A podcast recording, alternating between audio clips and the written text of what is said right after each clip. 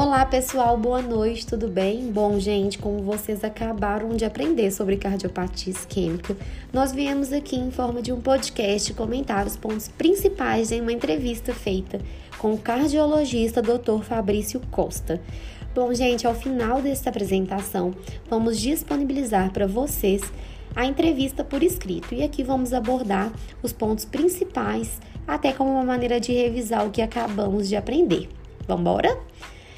Bom, gente, segundo o Dr. Fabrício, a cardiopatia isquêmica ela vai ser uma doença que vai se verificar uma isquemia, que vai ser a diminuição do fornecimento de sangue do miocárdio, normalmente devido a uma aterosclerose coronariana.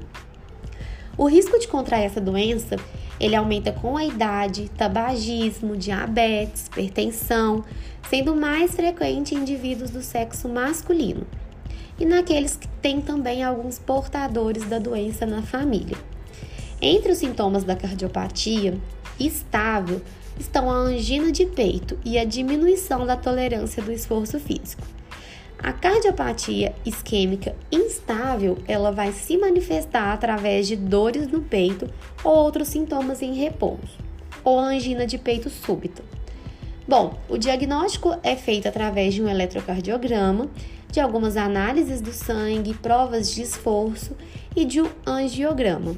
Dependendo dos sintomas e do grau de risco, o tratamento pode ser com base em medicação, a angioplastia coronária ou um bypass.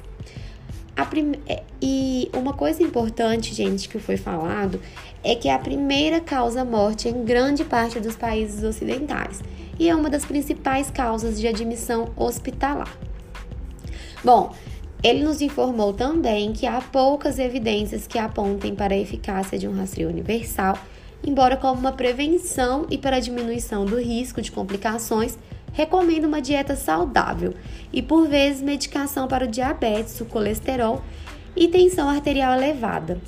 Bom, gente, é isso. Vamos disponibilizar a entrevista. Espero que vocês passem para frente essas informações para os familiares, pessoas próximas, a fim de difundir conhecimento e para que as pessoas adotem hábitos saudáveis cada vez mais e reduzimos este alto número entre pessoas com a cardiopatia.